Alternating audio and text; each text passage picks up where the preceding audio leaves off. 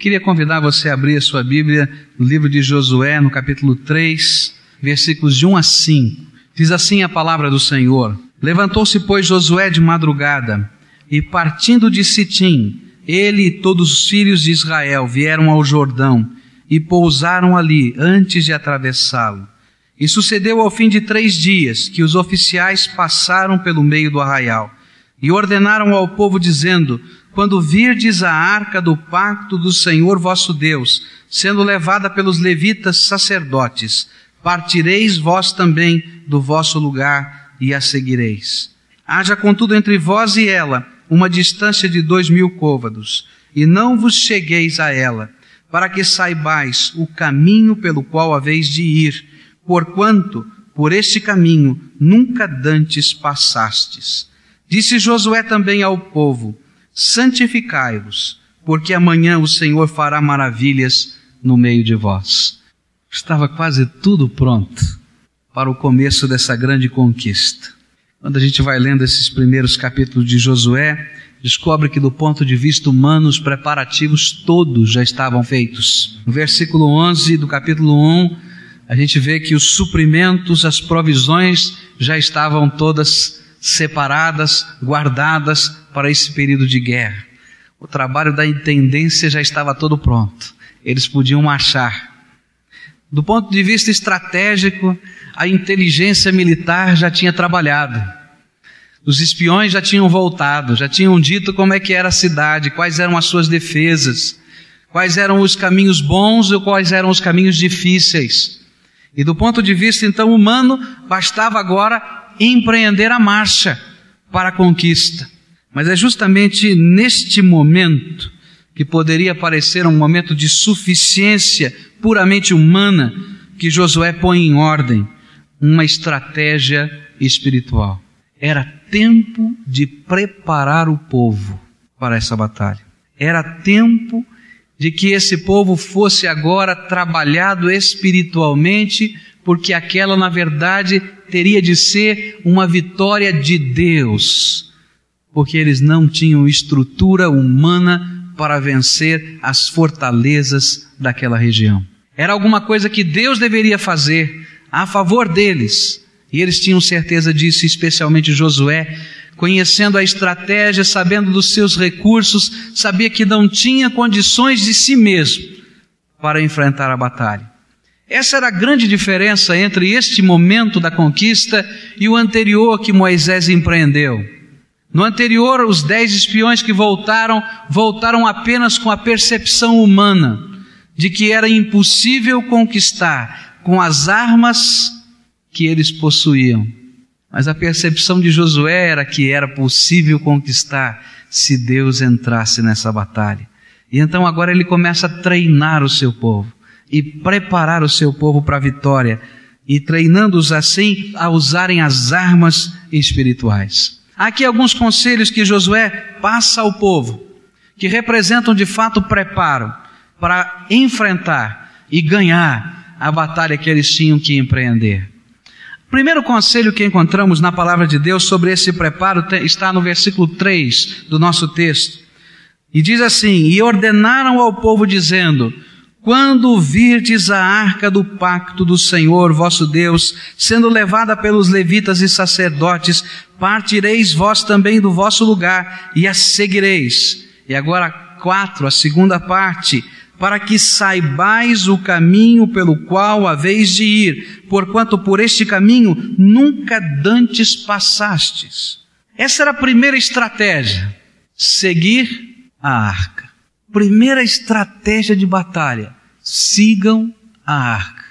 Do ponto de vista militar, era um negócio meio estranho. Se você estivesse do lado do inimigo e soubesse que essa era a ordem, primeira coisa era matar o sacerdote que está carregando a arca. Dá um jeitinho ali, acaba, para ali, o povo não sabe para onde vai, fica perdido.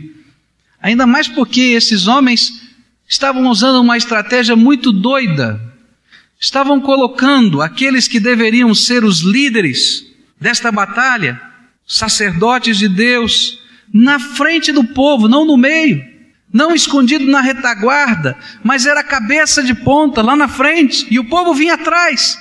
Era uma estratégia do ponto de vista humano maluca. Mas aqui há um projeto e um propósito de Deus nessa estratégia, que não era humano, mas era profundamente espiritual. Na verdade, durante todas as marchas de Israel pelo deserto, a arca de Deus ia no meio do povo. É isso que a palavra de Deus vai nos ensinar. Deuteronômio 10, versículos de 1 a 5, Êxodo 25, versículos de 10 a 22, vai dizer que a marcha do povo acontecia com a arca sendo levada no meio. Mas agora não, ela estava lá na frente. E isso era um sinal de Deus e uma palavra de Deus. Porque a arca de Deus representava a presença de Deus no meio do seu povo. Era o Deus vivo, o Deus poderoso, simbolizado naquela arca, naquela caixa recoberta de ouro, guardando as tábuas da lei, a aliança, o pacto de Deus com esse povo. E agora era a hora em que Deus cumpriria a sua parte no pacto. Ele ia na frente, abrindo o caminho. Ele ia destruindo os inimigos de Deus, os inimigos do seu povo. E esse era o sinal. Deus estava à frente e eles precisavam seguir esse Senhor Todo-Poderoso. O que Josué estava ensinando aquele povo, de uma maneira simbólica, é que toda conquista que eles estavam empreendendo só teria êxito se o povo seguisse o Senhor passo a passo. E ele deixa bem claro. Ele diz: Vocês não conhecem o caminho, o Senhor conhece. E vocês vão seguir o caminho que o Senhor vai mostrando passo a passo.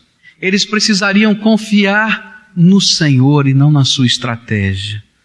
Eles precisariam depender dele, porque esse Senhor estaria mostrando a maneira de ser vitorioso. Na verdade, o que Josué estava tentando ensinar para aquele povo era que a única e verdadeira estratégia de vitória era o Senhor no meio daquele povo.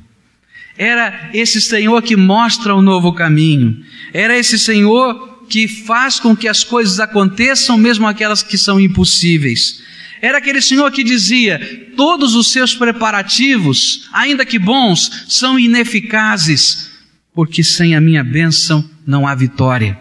E essa para mim é a grande lição de Deus para minha vida e para a sua vida. Há uma estratégia do Senhor para mim e para você. Uma estratégia de vitória. E a estratégia de vitória não está nas coisas que você possa fazer ou empreender. A estratégia de vitória não está nos preparativos que você possa realizar não está nem no conhecimento profundo de todas as coisas que você tem estudado. A estratégia da vitória está na dependência total, exclusiva do Senhor da sua vida. É olhar para Ele e dizer: Senhor, qual é o rumo? Qual é o próximo passo? O que é que eu devo fazer, Senhor? Qual é o teu projeto? Esta é a verdadeira estratégia da vitória. É colocar o Senhor como alvo e perseguir esse alvo. E não olhar para a direita e não olhar para a esquerda, é somente olhar para aquele alvo que Deus tem colocado e tem mostrado. E o alvo é o próprio Senhor Jesus. Esta foi a experiência frustrada do apóstolo Pedro, quando ele encontrou-se com Jesus no meio das águas. O Senhor disse: Vem! E enquanto ele olhava somente para o Senhor Jesus, ele continuou andando sobre as águas. No momento em que ele olhou para a onda, para o vento, para o mar, ele afundou. E assim é na nossa vida. As vitórias espirituais que Deus tem para nos dar, que se concretizam, que se materializam em vitórias circunstanciais, em coisas que estão acontecendo no nosso meio, dependem exclusivamente do nosso olhar fixo, da nossa dependência total e exclusiva do Senhor. Passo a passo. Decisão a decisão. Palavra por palavra. Dependência total. Era isso que Josué tinha a ensinar para o seu povo e é isso que Deus tem a nos ensinar. Ele quer derramar vitória. Mas essa vitória não vem de todos os esquemas que você montou. Essa vitória vem em seguir ao Senhor. Seguir e acompanhar e continuar seguindo o teu Deus em todas as circunstâncias da vida. Eu tenho aprendido na minha vida que não existem trilhas marcadas na vida cristã. E se a gente quiser seguir os passos de uma outra pessoa, vai se machucar porque não existem trilhas marcadas. Você já, já entrou numa expedição no meio do mato? Já andou? Às vezes a gente vai seguindo o que está na frente, não é assim? E normalmente quem está na frente leva uma, um, um facão e ele vai abrindo né, a picada no meio do mato. E às vezes a gente olha para as pessoas e fica imaginando que eu posso seguir a trilha que o outro está fazendo. Mas na vida cristã não é assim. Se eu começar somente a olhar para as pessoas que estão ao meu redor, a gente vai descobrir que essa trilha não chegou no meu caminho, no lugar que eu precisava chegar. Porque Deus é que vai à frente do seu povo, abrindo um caminho novo para cada um de nós.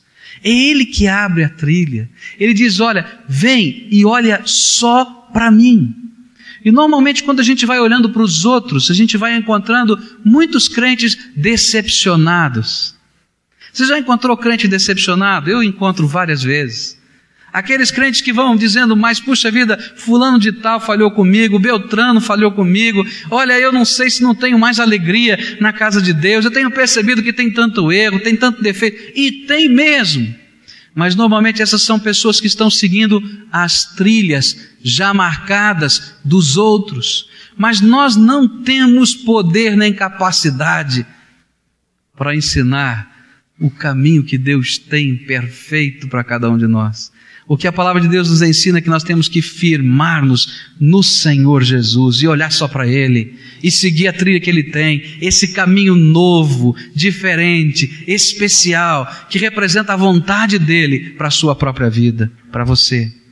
Então, a primeira grande estratégia que Deus nos ensina é essa: olhe para o Senhor e só para Ele. Ele é um Deus presente, Deus que guia o seu povo pelos rumos obscuros da sua existência. É Ele que está lá na frente. E à medida que você vai olhando para Ele, o Senhor vai lhe mostrando a vitória do seu poder e da sua graça. Há um segundo conselho aqui, uma segunda estratégia que Josué passa que quando a gente vai lendo parece muito esquisita. A gente vai lendo a palavra de Deus no versículo 4 e há um parênteses na minha Bíblia, pelo menos está entre parênteses, diz assim: haja contudo entre vós e ela, a arca, uma distância de dois mil côvados, e não vos chegueis a ela. E de repente a gente diz: puxa vida, eu tenho que seguir a arca. E por que então agora Josué manda guardar a distância? E pensando em estratégia, que coisa esquisita, né? Manda a arca lá na frente e mais ou menos um quilômetro atrás vai o exército. Mas isso é uma estratégia militar incrível. Mas é que Deus não está contando com a nossa espadinha, nem com a nossa flecha. Ele está contando com o poder maravilhoso dele. Ele não depende dessas coisas, ele é poderoso, ele é Senhor sobre todas as coisas. E a arca ia lá na frente, mais ou menos 900 metros de distância. Era isso que, que separava o povo da arca. E o Senhor então tinha um propósito para isso. E esse é um propósito que eu queria comentar diante dos irmãos. Que Deus queria ensinar para esse povo era a sua santidade. Deus é santo. Disse o evangelista João que não há nele treva nenhuma. E é um ato da graça misericordiosa de Deus, Ele está no meio do seu povo. Sabe o que, é que Deus estava querendo ensinar para aquele povo? Que aquele povo, que depois vai se tornar um povo profundamente orgulhoso, não valia nada. Não tinha dignidade nenhuma. Era pura graça de Deus, Deus estar ali no meio do seu povo. Mais nada. Tanto era assim que eles não podiam tocar na arca, que eles não podiam chegar perto da arca. Porque se alguém tocasse na arca, o que, que acontecia? Os irmãos sabem. Morria. Porque Deus é santo, perfeito, justo. Mas Ele é gracioso, Ele é cheio de amor, Ele quer estar com seus filhos. Nós não temos dignidade para isso. Mas Ele quer estar no meio do seu povo, por causa do seu amor e da sua graça. E Ele estava dizendo justamente isso para o seu povo: olha, povo, eu estou aqui não é porque vocês sejam o povo mais perfeito da terra, mais maravilhoso da terra, mais sem pecados da terra, mais sem defeitos da terra. Eu estou aqui porque eu amo vocês e tenho um projeto de salvação, um projeto de graça para derramar sobre vocês. E nesta hora, Josué estava mostrando a esse povo perdido, pecador, que esse Deus santo precisava ser reverenciado como santo, temido como santo, visto como santo no meio do seu povo. Eu acho que um pouco desta visão da santidade de Deus e da reverência diante do Senhor nós temos perdido. Às vezes nós temos olhado para Deus como se Deus não fosse santo e como se Deus não ligasse para a necessidade de santidade no meio do seu povo. E às vezes nós vamos vivendo uma vida cristã que envergonha o nome do Senhor, porque nos falta temor de Deus. O que Deus queria colocar no coração desse povo não era diferente do que ele colocou no coração de Raabe. Aquilo que motivou Raabe foi o temor do Senhor que havia invadido o seu coração. O que Deus faria no meio dessa nação a partir deste dia, tinha como projeto infundir no coração daquele povo uma visão de santidade de Deus, de poder de Deus, de soberania de Deus, que fizesse esse povo reverenciar a presença do Senhor, temer ao Senhor e levar a sério o Senhor na sua vida, que é Deus santo e poderoso. E a terceira estratégia que Deus colocou diante desta nação foi justamente esta da santificação. E eu queria que você lesse o que está aqui no versículo 5. Disse assim a palavra do Senhor: Disse Josué também ao povo: Santificai-vos, amanhã o Senhor fará maravilhas no meio de vós. Essa era a mensagem de Deus para aquele povo. Olha para a arca. Guarda a distância, porque eu sou Deus santo, justo e poderoso. Mas vocês precisam ser um povo santo porque eu quero fazer maravilhas no meio desse povo santo. Aqui é uma promessa de Deus: santificai-vos, porque amanhã eu farei maravilhas no meio de vós. Essa era uma palavra de ordem que envolvia uma cerimônia. Algumas vezes no Velho Testamento, esta ordem santificai-vos foi dada. E geralmente essa ordem vinha em determinados momentos expressivos em que Deus iria se revelar com grande poder, com sinais, prodígios e maravilhas no meio do seu povo.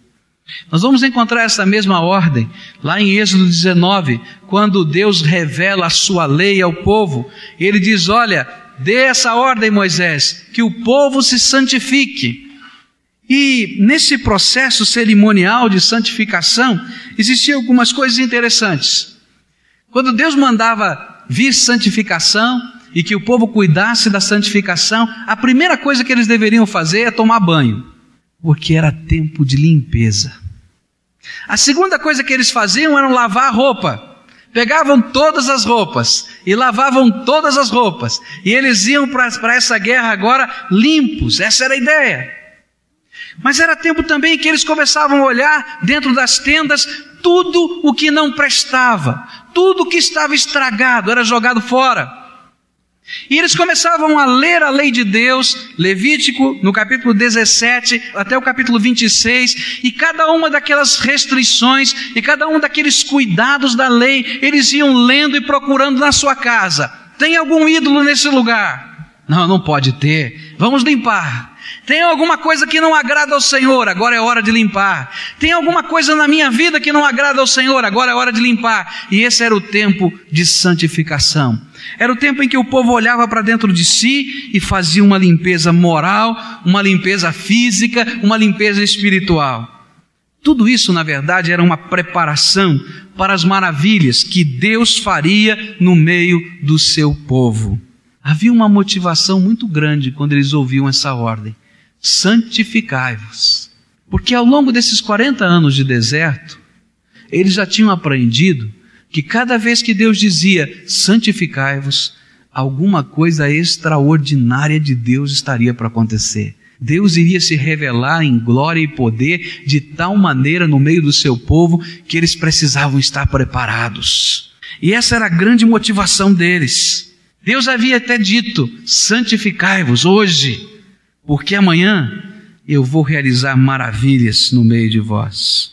E eu fico pensando às vezes, por que em muitas vidas tem faltado maravilhas de Deus? Por que em muitas vidas tem faltado intervenção poderosa do Senhor? E eu fico pensando porque às vezes até dentro da igreja, em determinadas circunstâncias, esse Deus que habita no meio do seu povo não revela a sua glória.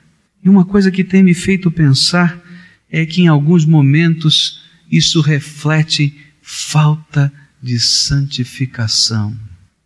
Deus não pode habitar no meio da mentira, Deus não pode habitar no meio da hipocrisia, Deus não pode habitar com poder e glória no meio da falsidade. Deus não abençoa o adultério, Deus não abençoa a falta de temor do Senhor, Deus não abençoa a religiosidade vazia, Deus não manifesta glória sobre aquilo que é vergonha. E às vezes o que Deus está manifestando é que é tempo do seu povo se santificar. Eu tenho percebido na palavra de Deus que uma das coisas que Deus gosta de fazer é de derramar sobre o seu povo a sua glória. Quando Deus derrama sobre o seu povo a sua glória, nós chamamos isso de avivamento da igreja. Mas eu tenho também aprendido que não existe avivamento sem santificação. Não existe caminhos curtos, atalhos só existe um caminho a seguir o nosso Deus em temor e reverência e guardar no nosso coração a motivação de santificação. Essa foi a consciência de Wesley. Wesley teve claramente essa visão de Deus. Foi um tempo de frieza da igreja. Ele era um anglicano e viu a sua igreja fria. E o movimento wesleyano começou, sabe como? Ele começou com aquilo que ele chamava das oficinas de santidade. As pessoas ouviam o sermão, ouviam a palavra de Deus, a palavra de Deus era pregada na igreja anglicana, as pessoas liam, ouviam, entendiam, mas isso não mudava nada a vida das pessoas. Eles iam para casa e continuavam do mesmo jeito, continuavam mentindo, continuavam roubando, continuavam adulterando, continuavam enganando. E ele começou a ver isso na sua igreja e sentiu profunda tristeza. Convertido verdadeiramente, ele começou então com as oficinas de santidade. Sabe como é que era? As pessoas se reuniam em casas durante a semana, em pequenos grupos, e não faziam estudo novo da palavra, porque o estudo da palavra já tinha sido dado no culto. Eles pegavam aquele sermão que havia sido pregado no domingo e começavam a conversar uns com os outros. Nós aprendemos que Deus não gosta disso. Agora é sua hora, meu irmão, e cada um tinha que compartilhar o que destas coisas foi retirado da vida.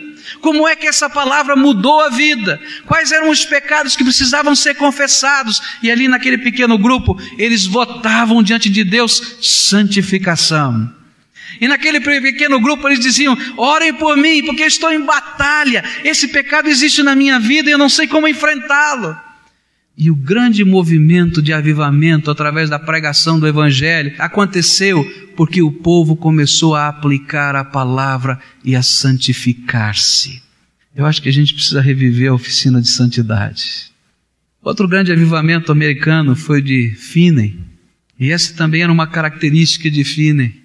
Ele criou dentro do auditório das igrejas o banco dos penitentes aquelas pessoas que estavam em luta espiritual e que careciam da intercessão da igreja sentavam em lugares especiais do templo, porque estavam buscando santificação na sua vida. O Senhor nos diz hoje: santificai-vos, porque amanhã o Senhor fará maravilhas no meio de vós. Você crê nisso? Eu creio num Deus vivo e poderoso que faz maravilhas no meio do seu povo. Mas eu não creio numa graça barata numa graça que não transforme a vida da gente.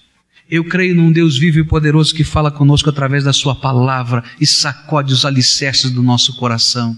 Mas eu não creio nos prédios espirituais que não foram derrubados primeiro para que Deus possa construir de novo.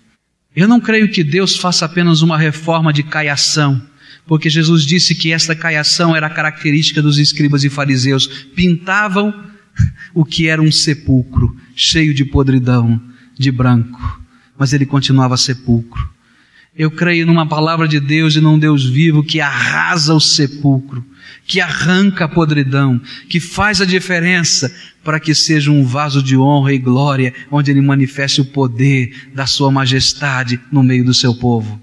Eu creio num Deus vivo, um Deus fiel, que cumpre o seu pacto, mas que faz pactos com o seu povo. Eu creio num Deus que busca uma vida genuinamente de santidade e que derrama sobre essa vida de santidade poder do Espírito Santo. O que Josué entendeu e esse povo começou a entender que as maravilhas do poder de Deus que eles precisavam, que começaria no capítulo 3 com as águas do Rio Jordão sendo seguras, e que continuaria nas quedas das muralhas de Jericó e que se processaria até que toda a terra fosse conquistada. Maravilhas de Deus no meio do seu povo só aconteceriam quando eles seguissem ao Senhor.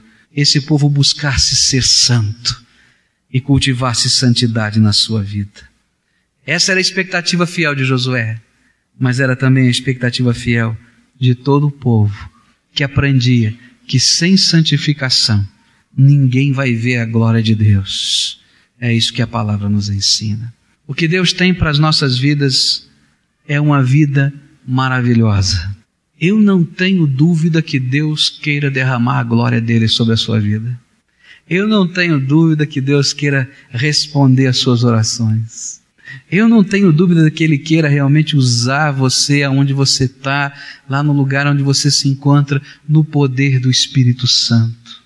Mas a palavra dele continua a mesma. Santificai-vos. E eu colocaria hoje, porque amanhã eu farei maravilhas no meio de vós. Se nós queremos que essa seja uma igreja viva no poder de Deus, nós precisamos ouvir a ordem do Senhor: santificai-vos.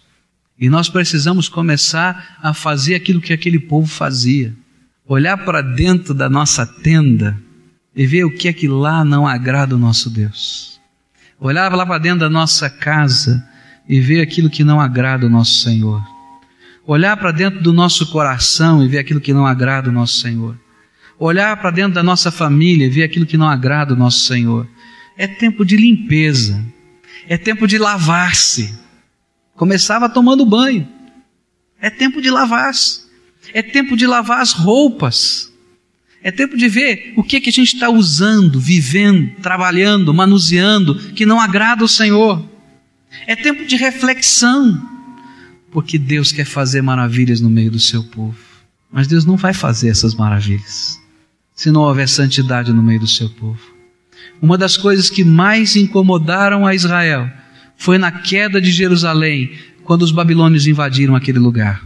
Foi um momento triste, muito triste. José conta essa história que o povo foi sendo oprimido, as muralhas de Jerusalém caíram, e todos tentaram entrar para dentro do templo e fecharam as portas do templo, aquela multidão apinhada dentro do templo, dizendo: aqui ninguém vai entrar, porque esse lugar é santo, e Deus prometeu que se alguém entrasse, morreria. Então nós estamos guardados debaixo da santidade de Deus. Mas, meus queridos, Deus havia saído no meio do seu povo, diz a palavra de Deus em Jeremias e não havia nada mais santo. Nem a arca mais era santa. Nada era santo. Porque Deus saiu do meio do seu povo, porque o povo não era santo. E foi a maior tristeza e maior decepção, porque queimaram as portas do templo. As pessoas morriam a rodo dentro daquele templo. Destruíram a arca e sumiram com ela. Não existe mais. E o segundo templo que foi construído não tinha mais a arca. Porque Deus não fica no meio de um povo que não é santo, mas no meio de um povo santo. Deus não somente está com eles, mas Ele manifesta Sua glória poderosa e Ele faz maravilhas. E é por isso que Ele diz a você e a mim: santificai-vos, porque amanhã farei maravilhas no meio de vós. Olha para você e vê o que precisa ser lavado, vê o que precisa ser retirado vê o que precisa ser destruído. E agora é tempo de clamar ao Senhor: Senhor, santifica a tua igreja, santifica a minha vida, me ensina, prepare-se, porque o Senhor quer fazer maravilhas no meio de nós.